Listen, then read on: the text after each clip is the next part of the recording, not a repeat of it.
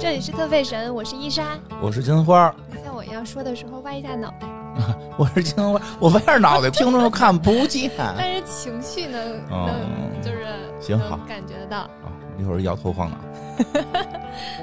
来今天我们聊约翰加里亚诺，啊，是我们这个节目呢进入了尾声，啊，不是介入了这一季的尾声啊，说差点把实话说出来。把节目聊没了。那个我们节目呢这一季就即将结束了，然后我们这个一季能有十二集，然后这一季呢已经白给了大家两集了，我记得特别清楚。然后 如果数学没算错的话呢，因为我们还有这个三集就结束了，然后我们呢这个按道理呢，我们应该最后的这个两期呢是想聊这个加利亚诺，因为这个一会儿会说到这很多著名的设计师啊品牌都提到了，也该到这位这个在时尚界呃当年举足轻重，然后也是说实话，也是我最早开始对这个从喜欢模特到喜欢时装的这个转变，是因为他的一些作品，呃，这个他算是你最喜欢的设计师吗？服装设计师？差不多吧，可以这么说吧，我觉得可以这么说，因为哎，我觉得有时候特奇妙，你就是说这个我对，因为我对整个时装界的了解也是有限，所以才能说出最喜欢的。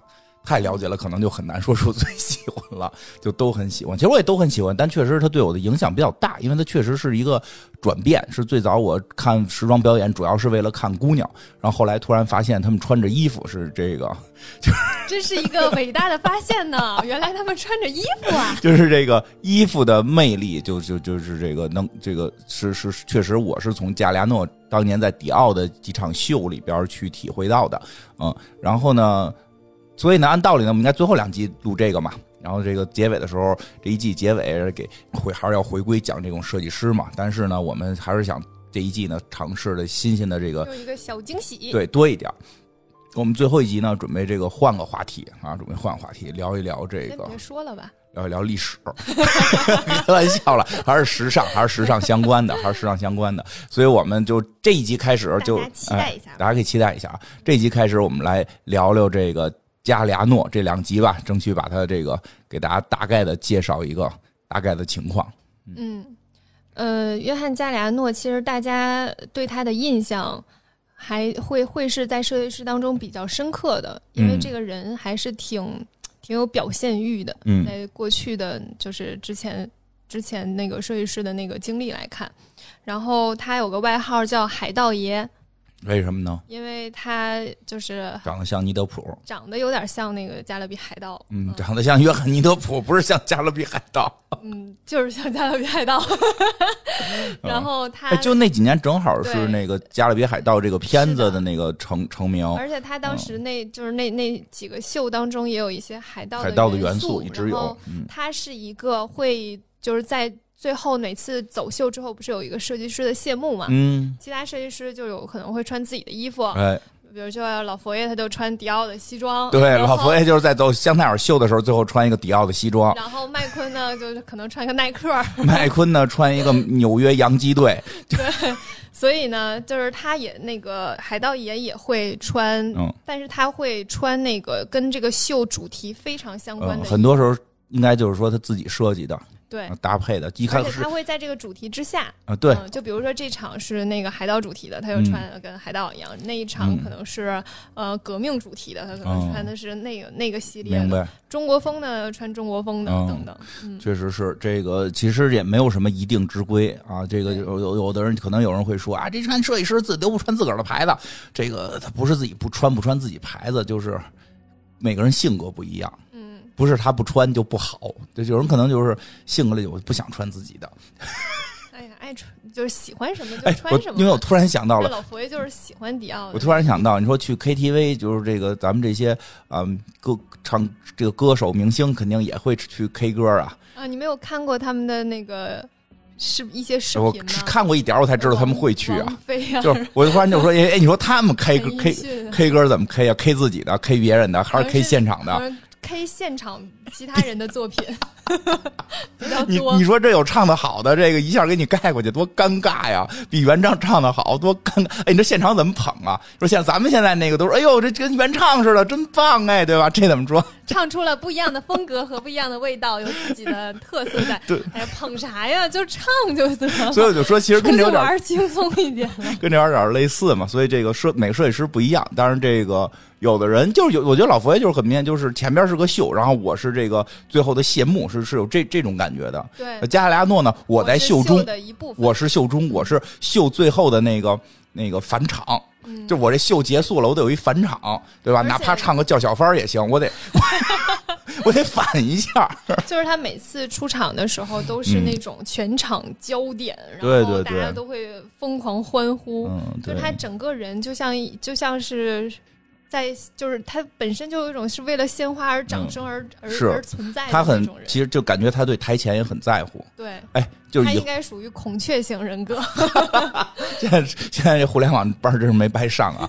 那个那个，其实以后有机会，突然想到，你看以后咱们这主题可以做好多，以后就专门做一个关于这个走秀各个设计师谢幕的这个风格的这么一个一期集锦，也能看出一些性格。因为我还看过那种设计师，就是他顺着那个门缝里露个脸，然后马上就跑了，就就露个脸马上就回来，就 就就不太愿意那个再走到台前什么的，各种各样什么都有。有的是喜欢有那种后头好多模特跟着，我们都有，我们就是这两期还会讲到一个不露脸儿的，啊。嗯，等到就是讲到的时候跟大家说一下这个人，嗯他是一个就是在秀从来不露脸，不露脸，很多人都不知道他长什么样子的一个设计师，嗯。也是有自己品牌那种。嗯，可以，来吧，开始啊，嗯，呃，约翰加里安诺呢是一九六零年十一月出生在直布罗陀，嗯然后他在那儿度过了六年的童年时光，嗯，然后又搬到了英国，嗯，嗯，对这块儿正好大家介绍一下这个多少啊，应该是这样啊，我这个也没法确定，但是差不多是这样。就直布罗陀这个地儿，就他的出生地，我觉得确实会都就是说他一生都会受到出生地的文化影响嘛。他出生这个地方在地理上啊是属于西班牙的，他呢。就是玩过呃玩过大航海游戏的都知道，这是地中海的重重要出海口，就指着从这儿，陀海峡。对对对，直布罗陀海峡就指着从这儿出海呢。学地理的时候总说到它这个海峡。对它整个欧洲的那个地中海都要从这儿出，这么重要的地啊，方，那是那是前一段时间那个船卡的，位置吗？不是苏伊士运河是另外一边，就是原先苏伊士运河是出不去的，就因为只能从直布罗陀出，所以苏伊士才挖了条运河，让人可以从另一个口出，明白了。大概这么个意思吧。所以直布罗陀是非常重要。那这个地儿能一直在这个这个现在叫什么？这个反正不是很强的西班牙手里边控制着嘛，就当然不能了。所以这个地方实际上这个地方应该是在这个大航海时代之后吧，就是英国一直控制着。殖民地吗？，对，应该算是殖民地了。就是，但很有意思，可能就是英国殖民西班牙的殖民地。听 听着，大家会蒙住。听像窝里斗似的。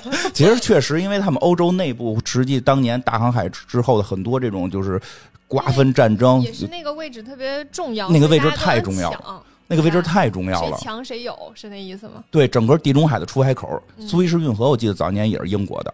就别看他跟英他不在英国本土，好像是划了这个边界什么的，那块归他。反正是后来又又又又怎么给倒腾出去的。但是就是说，加里亚诺实际上是个英国人，是吧？嗯而且他是出生在一个英国殖民别人的这么一个土地上，这么一块土地上。当然了，他的文化其实也会受到这个本来这片土地上西班牙文化的影响。嗯，对吧当然因为他小哎的时候其实就是。就是那个地方的那个西班牙文化是比较开放的，对然后比较奔放奔放，啊对。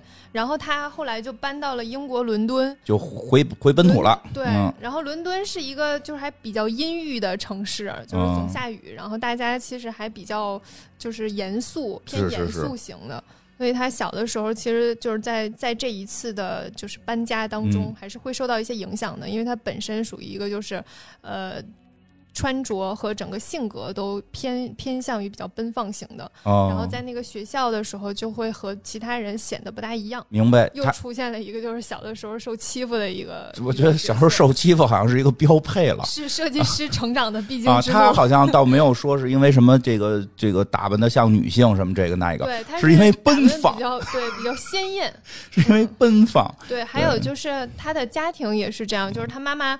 呃，有有一些就是他爸妈是个混血儿，就是还是很漂亮的那种。哦然后他妈妈呢，就是每次在他出门的时候，对他的穿着要求都非常高，就是需要他一定要穿的非常精致，哦穿戴整齐，他是非常精致，不能很随意的嗯，出门儿，就不能像我似的套个帽衫、穿个短裤哎就出门了，那是不行的。我跟你讲啊，就这个一就下估计得到下集了。我们讲到他的一些秀里的衣服，就是这两条，精致同时又狂野，嗯，是的，这个特别的，这这他从小就定下来了。对，从小就是有这样的一个影响吧，嗯。所以他一直以来就是受受家庭的影响也比较多，就是他很喜很希望把自己打扮的比较漂亮一点，嗯。比较精致一点，然后呃他也开始对这些设计有兴趣。喜欢，对，是的。之后呢，他在一九八零年的时候就考入了英国的那个中央圣马丁艺术学院。有圣马丁的，艺术与设计学院。嗯对，其实这个就是之前我们也也讲过，专门介绍过一次这几大学院嗯啊。圣马圣马丁丁很厉害，是出了性手枪 圣马丁就是现在来讲，嗯它的女装部基本上就是全世界第一吧。，是的。嗯，我们知道圣马丁的时候，就是我们上学的时候，也是因为加里亚诺，就是说这么厉害的人哪儿出来的？圣马丁，那我们以后必须得去那儿。后来知道这个事儿，今今日离自己很遥远你以以母校为荣，明日母校以你为荣，是吧？就是但是现在想很可笑，我我觉得我距离那个学校十万八千里啊。咱不说设计会不会，我语言就不行啊。我觉得就是圣马丁，我的印象哈，嗯因为我之前有有有计划出国留学的那个、那个小计划吧，嗯。然后当时有一个同学，一个女生，她最后考到了圣马丁的女装学院。然后在她身上，我看到了就是天赋的嗯。差距，嗯，嗯。就是她真的是非常有天赋，然后又很努力，嗯，对，然后他就是对于那个美的感知和他脑子里面在想什么，你有的时候都不知道。嗯，就是你在想，哎，你怎么能想到就是这样，这样去做呢？就是就是操作，就比如说我们把这个褶儿这么这么折折折大家都知道怎么折，但是就是他脑子里面为什么会有这个想法，是你永远都没有办法知道的。天赋，天赋，对，就是你能感受到我，我就一下子能感觉到我跟他中间的差距是什么，嗯，然后你就是然后还觉得努力是追不上的，而且人家也努力，人家特别努力，嗯他真的特别努力，然后他就是非常追求完美，他的作品就是一遍一遍不停的打磨，然后在拍摄的时候拍了几千几哦千张，然后挑那个考考进去的那个作品集，觉得真的非常非常佩服。所以就是能考到圣马丁的都不是一般人，嗯，确实是，真的是。然后加里安诺当时在圣马丁最开始学过绘画，也学过那个建筑，嗯。然后，但是最后发现自己还是更喜欢做做时装设计，嗯然后开始转系，转到了那个时装设计不是一上来就学的，对对是从设计这边转的，是的，呃，从那个建筑，应该还不止他，我记得好像有不少都是从建筑后来转的，嗯。嗯，这个还是有关系，嗯，我觉得设计这些东西其实都会有一些相关性，对，它都有相关性，最后就是在选择我用什么载体来表达，来表达，嗯对对对，是的。所以他其实是从就是从在上学的时候，就是有一个非常丰富的创创作的欲望的人，嗯，所以他在学校的时候也是成绩非常非常好的，就是跟其他的设计师会有点不一样。哎，都是各有各的千秋，他这个是个学霸型，对，其他很多设计师不是那种会中途辍学、啊，对对对？嗯，对，然后那个或者是先去学了怎么去裁剪，对对对。然后再学了设计都有。都有。他然后他是学霸。加里安诺，就是科班出身，啊 用我们现在的话哎说，科班出对你，别看他设计的，大家老觉得挺野路子，嗯。正经科班正，经学过。正经科班还是高才啊，然后他一九八四年的时候就是毕业嘛，嗯毕业的时候就会会有那个个人的毕业设计作品的那个发布会嘛，嗯然后他当时的那个呃，这个发布就是他那个设计的一系列的主题是以法国大革命作为灵感的。有然后这个这个名字呢，也是一个法语，非常难念，但是就大概的一大概就是 incredible 的嗯英文对应的那个法语，嗯意思就是不可思议的、难以置信的。嗯嗯，是这样的一个主题。然后那那个作品呢，当时是，呃，圣马丁毕业第一，就是他的成绩是成绩是第一名，对，第一毕业是是状元人生啊，他这是，因 因为他那那个作品当时出现了之后，就是引起了整个就是当时英国史上的一个小轰动。啊，就为什么呀？你知道毕业设计能够让嗯大家有引起轰动的，其实很少很少。是那个，虽然听我们节目感觉好像挺多的，那因为我们不都是捡着那个成功的说的嘛，对对吧？的但是你要理解这个这么多的学生，对吧？而且有的设计师都是在毕业了一段时间，然后在某场秀当中，啊或者是依据依靠品牌的力量，在某场嗯秀当中被大家所注意到。从一个毕业设计，然后让大家能够注意到的，其实非常少。是，嗯，然后他的那个整个作品呢，就会有一些像法国国旗的颜色的那个缎带红白蓝，对配饰，然后有那种黑色的长靴，有那种就是胸领口比较复杂，有那个很多带子的那种法式衬衫。它这一系列的设计呢，当时在整个发布会刚结束就被英国的一个品牌叫呃 Bronze，嗯。然后把整个系列的服装都买下来了。嗯。嗯，其实这个是比较少见的，就是嗯。能在毕业设计上就就能够买下来的。然后它后续的这一系列的服装就在那个伦敦的中心商圈儿，嗯，然后橱窗里面展示，就是它这嗯已经能够开始售卖了。直接就可以卖了。对，就是确实，可能欧洲对于这个法国大革命这个主题还比较感兴趣。这个主题下诞生了非常多的艺术作品，而且这个符号化的东西对于可能欧洲还是挺有影响力的。这个比如说有一个有一个露半拉胸的姑娘举着一个旗子，叫叫什么？自由领导人民你。不是会说她的那个那个外文吗？那个我会说的外文是 CoPlay 的那首歌，就是 CoPlay 不是有一张专辑的那个封面用的是那幅画吗？这么回事儿啊？然后那首歌，我以为那个是那维达我以我以为那个我我不确定啊，那是不是他的那画？因为我外文确实不好。对，其实其实包括很多作品啊，就是随便提几个，比如比如比如有一个人躺在澡盆里死了，有印象不？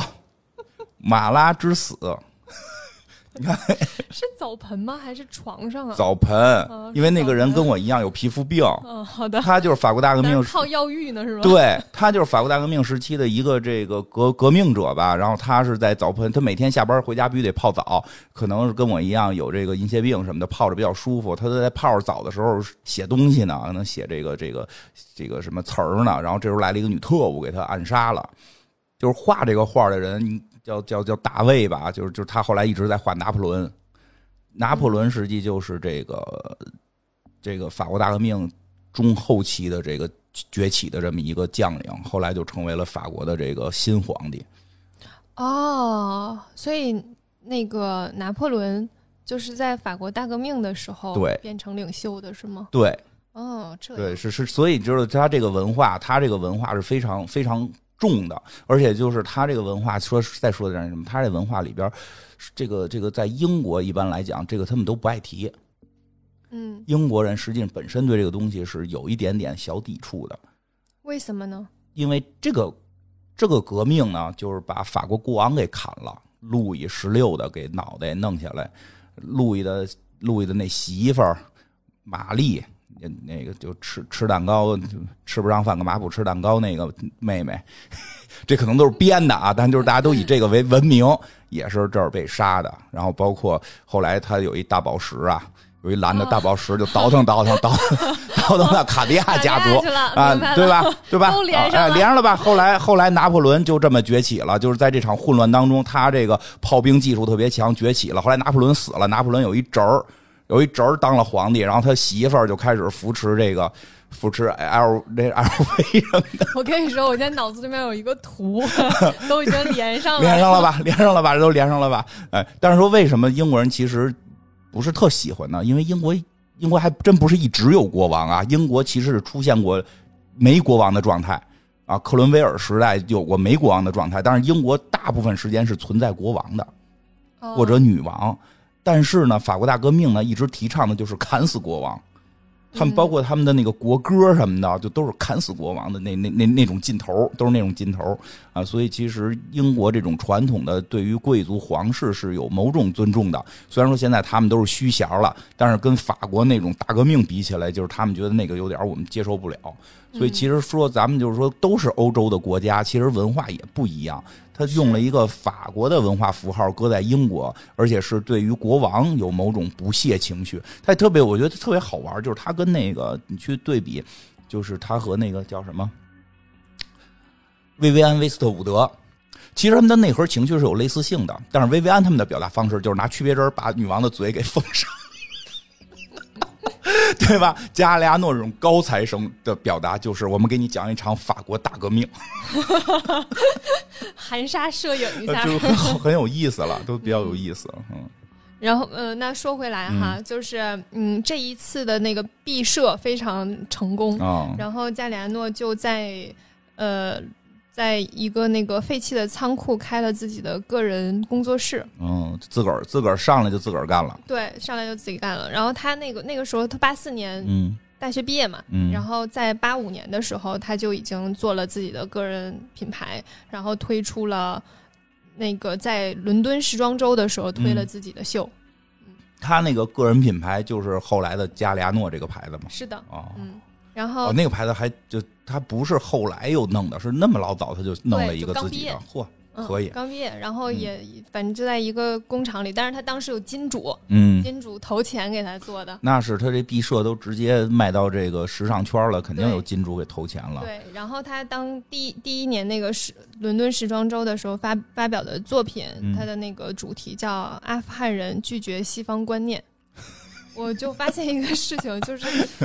加亚诺这个人呢，真的很喜欢政治，嗯，他有表达嘛，很喜欢，就是自己的作品都是那种跟政治相关的 表达嘛。所以我说，我觉得啊，他骨子里边有些东西是跟那个薇薇安是非常类似的，非常像的，只是表达手段不同。他们俩骨子里是有东西是是像的，是。然后他就是一。他的作品整体来讲，就还是挺标新立异的。嗯嗯，就是他会吸收很多很多元素，就比如像法国大革命，它就有那个当时的一些服装的元素。然后到阿富汗人拒绝西方观念这里面，就会有一些那个阿富汗元素。对对对，他会从这些这些就是他的灵感当中提取一些文化元素，去用在他的衣服里。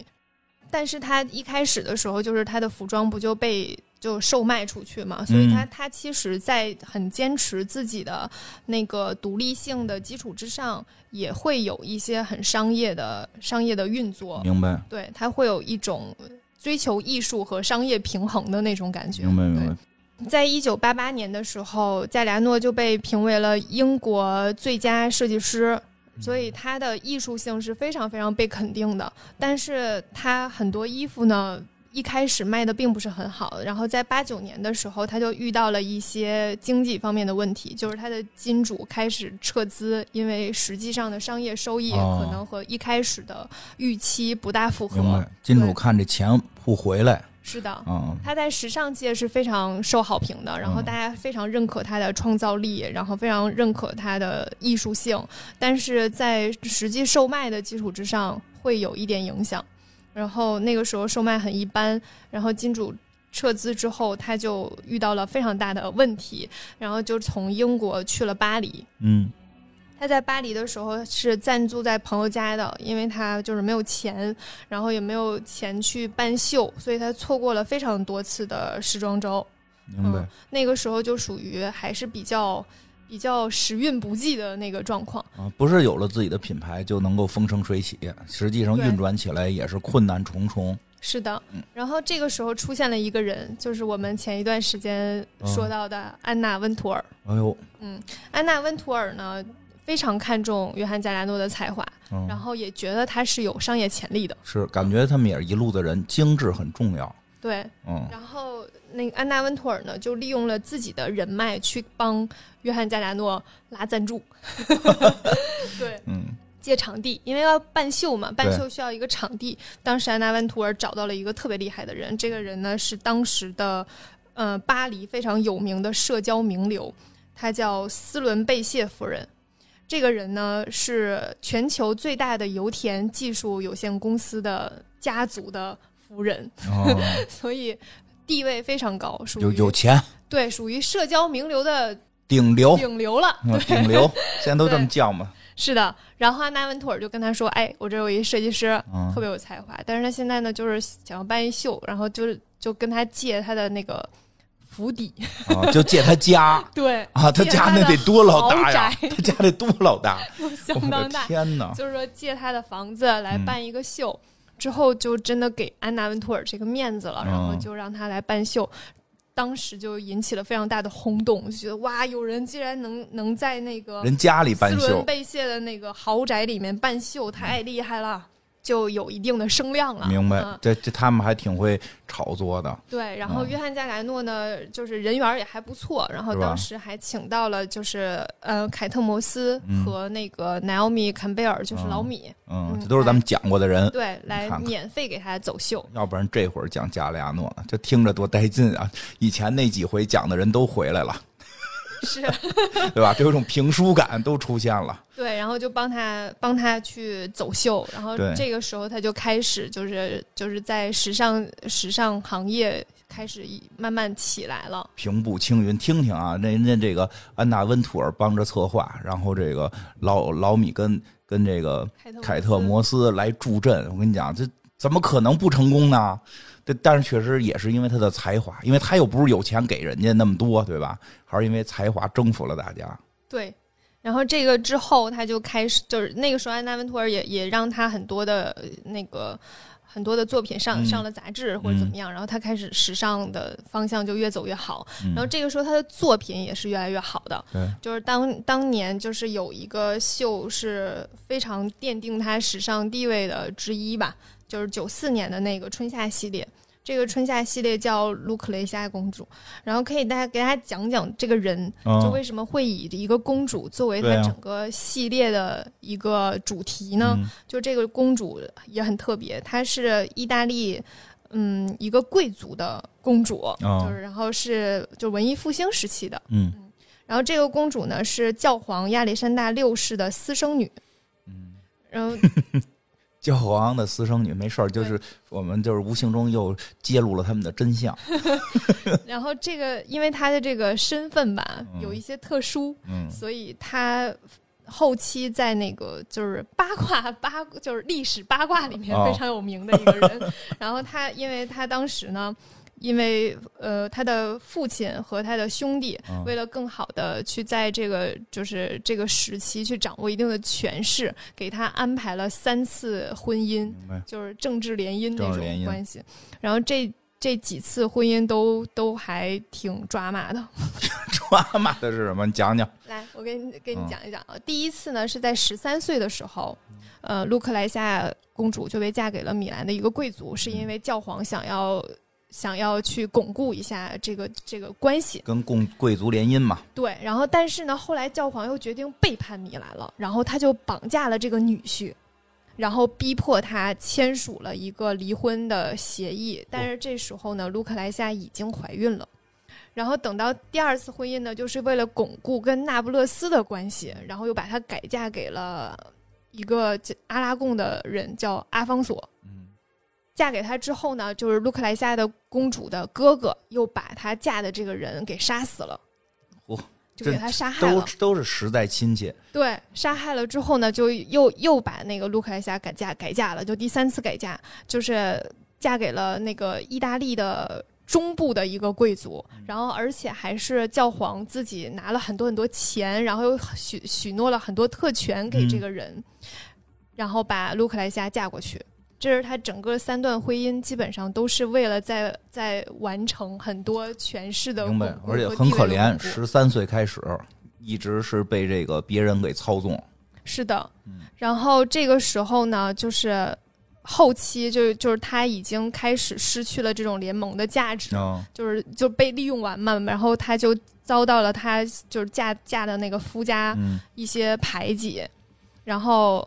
这个时候呢，他家里面为了让他能够再去再次去做联姻这个工作，啊，希望他还是有点利用对价，值。然后就想能够去再利用他一次那种，哦然后但是这个时候她已经怀孕生了第八个孩子，哎呀，然后在生第八个孩子的过程当中，她丈夫的一家就为了阻止这件事情，就不要让她再去嫁到别人家那种，然后就投毒给他杀死了。嚯，但是这个时候就是对外宣称说他是体弱多病、难产而死，但是实际上就是把他杀死了。他那个时候刚三十九岁。所以他整个的人生都处于一个被利用，然后失去自我的一个状态。他其实是很多很多艺术作品的原型，然后也是因为这种很传奇的经历，然后约翰加里安诺就以他为为灵感吧，去做了它的这一个系列的设计。嗯，大家在 B 站上面其实是可以找到这场秀的，然后可以看到就是这场秀会会是非常的，嗯。不统一，就是风格上不会非常统一，它会有出现那种带着那种裙撑的大裙摆的裙子，然后模特有的会带着那种黑色的面纱，它整个衣服是看上去非常华丽的，非常重工，然后它整个编织都是那种非常精致的蕾丝啊等等，但是那个模特的那个走法特别的像戏剧。就很像是在演莎士比亚的剧那种感觉，他会是有的模特表现是那种很迷茫的眼神，然后有的是在那个台上奔跑，就是拎着那个大裙摆在上面奔跑，然后会出现一个非常呃寻找式的眼神去看着台下，然后有的是是笑着的，然后有的呢是非常非常悲伤的，嗯，所以它呈现的那个状态差异性非常大。然后除了这种非常非常大的裙子之外，就是非常极端的出现那种非常短的裙子，那个短裙短到是那种走路走路起来就会露内裤的那种短法。然后每一个模特在穿着那种黑色的渔网袜，然后走到最前面的时候会露出他自己的内裤。嗯，就是他整个是非常两个极端的，这两个极端其实是。路克莱西亚公主的一些身世的反应，外界看来对她的评价会觉得她很风流成性或者怎么样，但是实际上是因为她整个的经历就给她蒙上了一层很悲剧的面纱，对。出生的悲剧，对他选这个人是一个非常，就是作为灵感来源，就是一个非常奇妙的事情。然后，因为这个人真的是太传奇了。是的，而且也揭露了他们西方宗教的虚伪，然后为女性振臂一呼。对，其实确实是这意思，我不是开玩笑，确实是这个意思。作品好像就是跟这种政治宗教其实都有点很有点联系，大关系。对，然后这场秀。真的就是很精彩，然后当时被一个人看到了，这个人我们也经常提到，又有人看到了，对，就是 LVMH 的贝尔纳阿尔诺，老贝爷，对吧？咱们是不是以前管叫老贝爷？讲 LV 的时候，对吧？老贝爷是，然后就是这个时候，当时 LVMH 下面有那个 Givenchy。然后就让纪梵希对纪梵希就让约翰加兰诺去了纪梵希，去负责那个高定服装。他也是基本上是第一个负责就是法国这种高定服装的英国设计师。是英法之间其实一直有点互相看不对付。人不是说嘛，跟法国街头尽量别说英语，说中文他们都对你喜笑颜开，说英语就马上给你翻白眼儿。真的吗？开玩笑啦，没有啦。我我我去的时候，人家看我们那个。不会说法语，也都是先说英文，也都是先说英文。但是就是说，但是人说就是说这意思吧，就是因为英国、法国之间的这个矛这个文化矛盾是非常大的，因为法国人看不上英国人。嗯，因为呃，多多说两句，这英国呀，现在啊，老觉得这这这绅士那绅士，但是呢，你你得说人这英国这个国家呀，它它原来是海海盗弄的。他跟北欧的那个海盗什么的有关，后来还有包括他们的凯尔凯尔特人，后来也是没地儿去了，逃到那个英英格兰岛上。就是在欧洲来讲，原来都是那个中间啊，欧洲大陆比较繁荣，然后英国那个岛上边呢，就他们都觉得都是野蛮人。嗯，都是野蛮人，包括后来英国国王都是什么从什么法国洛洛曼公国什么过去当国王啊，或者从德国过去当国王啊，这种他们不是本地选出一个来，经常是欧洲大陆派过去的，对，不叫派过去，就是就是欧洲大陆的人过去的，所以在当时很长时间，法国是感觉自己是正经贵族，就古代啊，古代法国。瞧不上英英国。国就 就是我们在我们这儿当不了国王的，才跑你们英国那管你们那堆流民跟跟那个海盗去的，就是就是法国人的看法。但是英国人怎么看呢？我们对吧？英国当年日不落大帝国嘛，日不落大帝国，我们这多了不起啊！我们这就比你们强啊，工业比你们发达呀、你们看你们这几次打仗让人给打的，什么都不行，就会举手投降。就是他，他就是他们觉得法国不行啊，但不是不是真不行，就这么觉得。所以他们两个国家其实互相一直有点看不对付看不对付。看不对付。当然，这不对付呢，也不是说就是我见面就骂你，对吧？但是但是有点不对付，所以说暗戳戳的不对付，对暗戳戳的不对付，有点暗戳戳的小地图炮这种。但不拿明面上讲。对，但是你要说呢，人又确实是同一个文化体系下，都是信信信耶稣的，对吧？都是这个这个欧洲这这这个这个文大大什么海洋文化体系下，但是内部呢有点暗戳戳的地狱炮。所以就是说，为什么老去说这个加里亚诺是第一个在法国这个当了这个设计师，这个法国法国大品牌的这个英国设计师，英国设计师，因为这个对于法国人来讲，这个是是个事儿，这这个能能能上一个头条。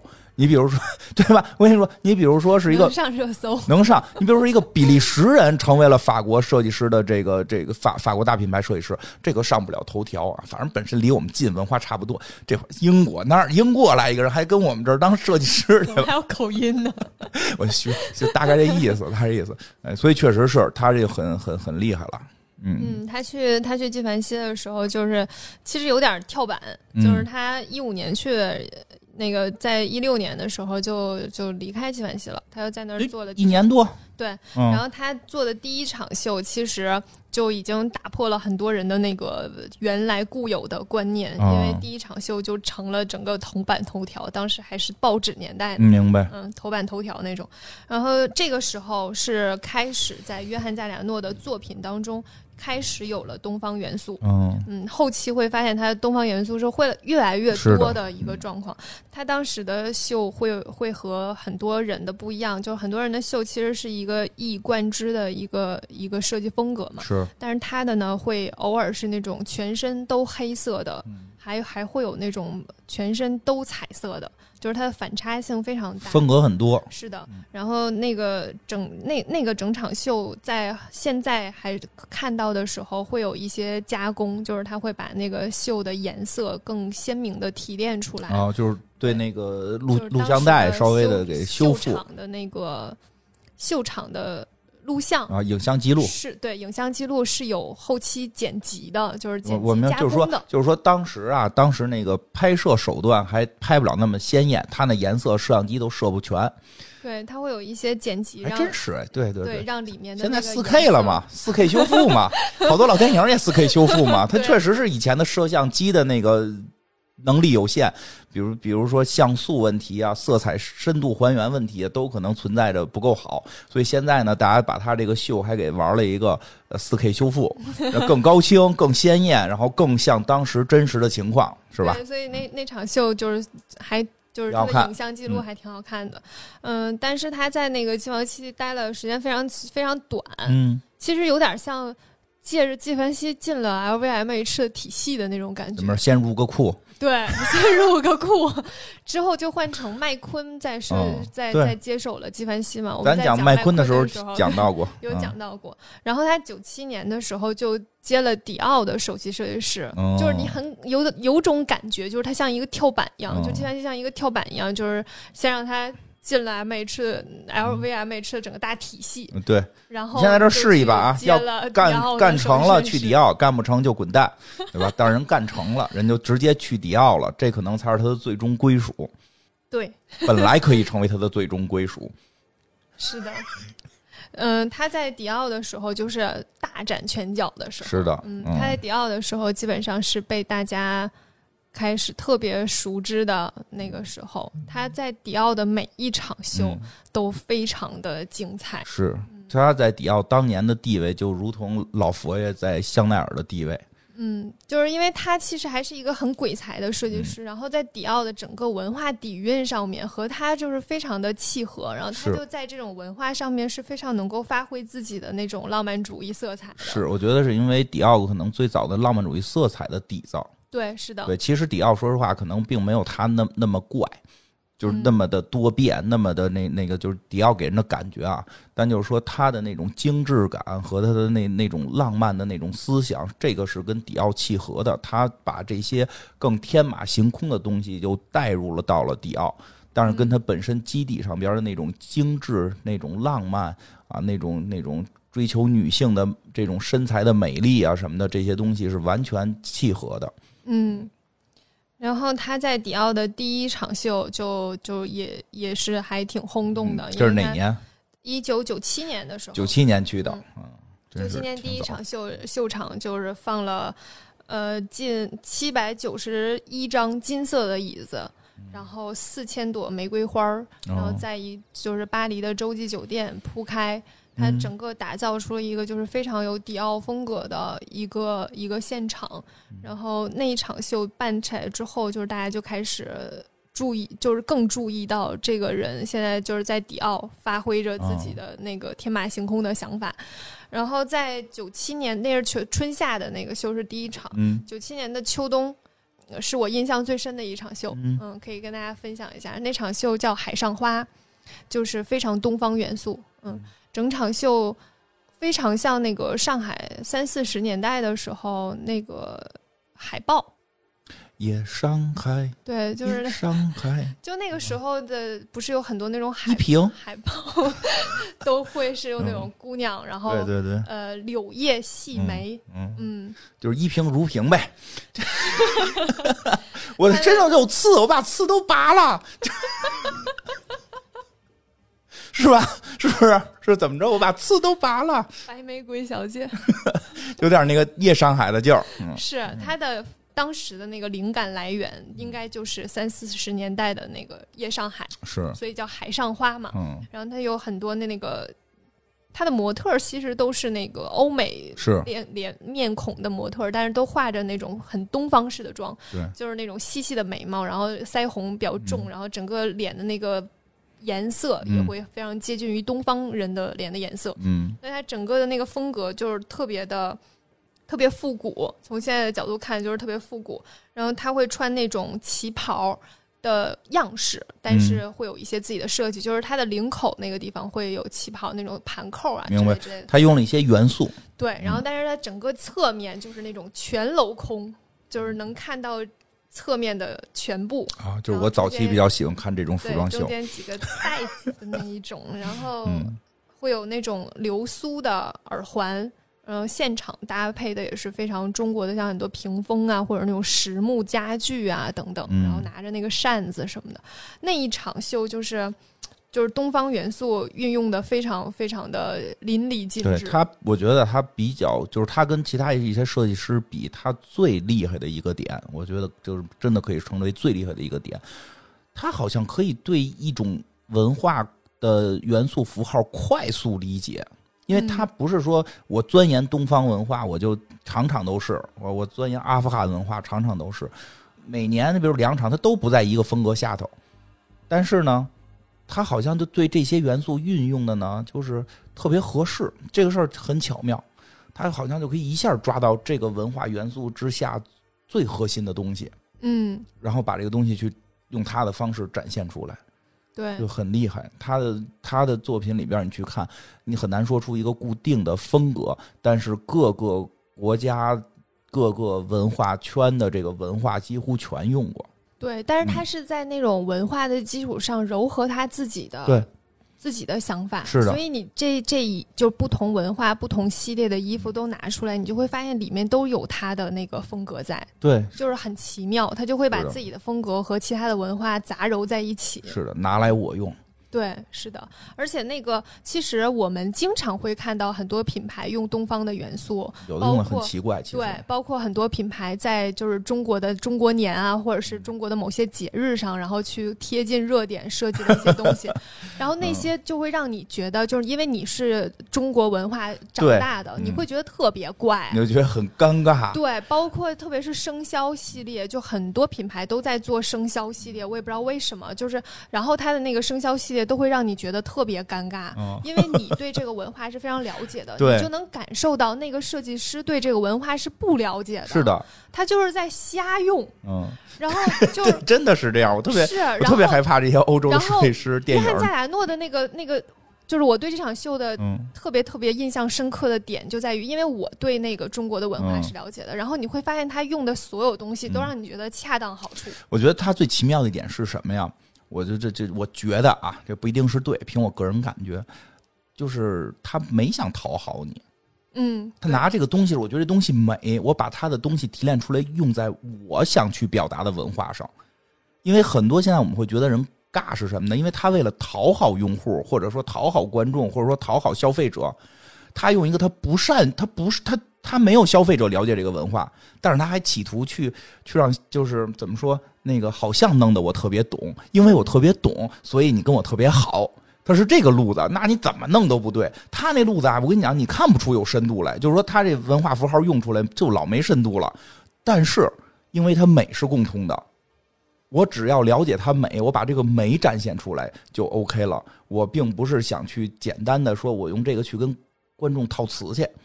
嗯，坦白讲，嗯就是他做海上花这一个嗯系列，并不是为了卖给中国人，对，对，对他其实是真的了解了这个文化，嗯然后去去感受他想要表达的东西，是的，然后和他自己想要表达的糅糅合在一起，去这里边展现给全世界。这里边就有一种真诚的存在。就是嗯我对你这不了解，不是肯定没，就是他说这东西做再好再了解，他肯定没咱们了解。但是人家了解的是设计和美，但是这东西美的部分我比你了解，我拿过来用就行了。我它其实它的作品里很少出现一些更复杂的这个文化有指向性的一些比如生肖这个东西，你除非说，比如说是剪纸的生肖，这个是有美学的这个这个价值的，但就是我们只说生肖，它确实就是一个民俗了。嗯，对吧？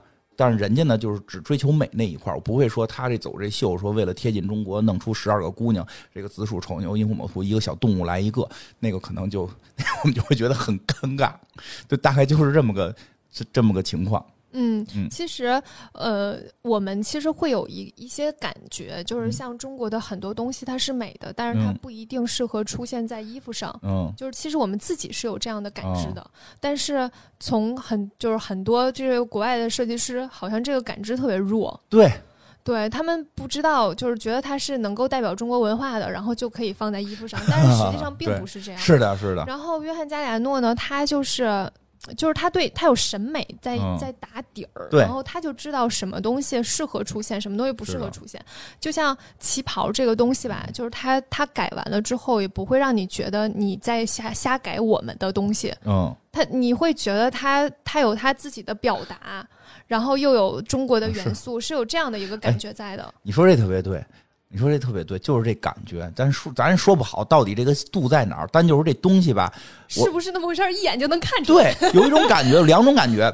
第一种感觉，你在瞎改我们的东西，对这就是不好；另外一种感觉，哟，他这东西里边还运用了我们的元素，这就是好的。对，但是我说这第二，边界感很难拿捏。对他这第二种也其实其实说白了，就是他也不是说照着我们的那个原原始的东西去做，也是用这个他原来的这种审美或者一些西方的剪裁跟跟东方的文化去拼。头一种也是拼，但是就是拿捏那条线，一个是感觉在改我的东西，一个感觉就是哟，他这东西里边用了我们元素。嗯，这第二种是我们能接受的，我也特别怕这头一种，头一种看着特别尴尬，贼拉尴尬。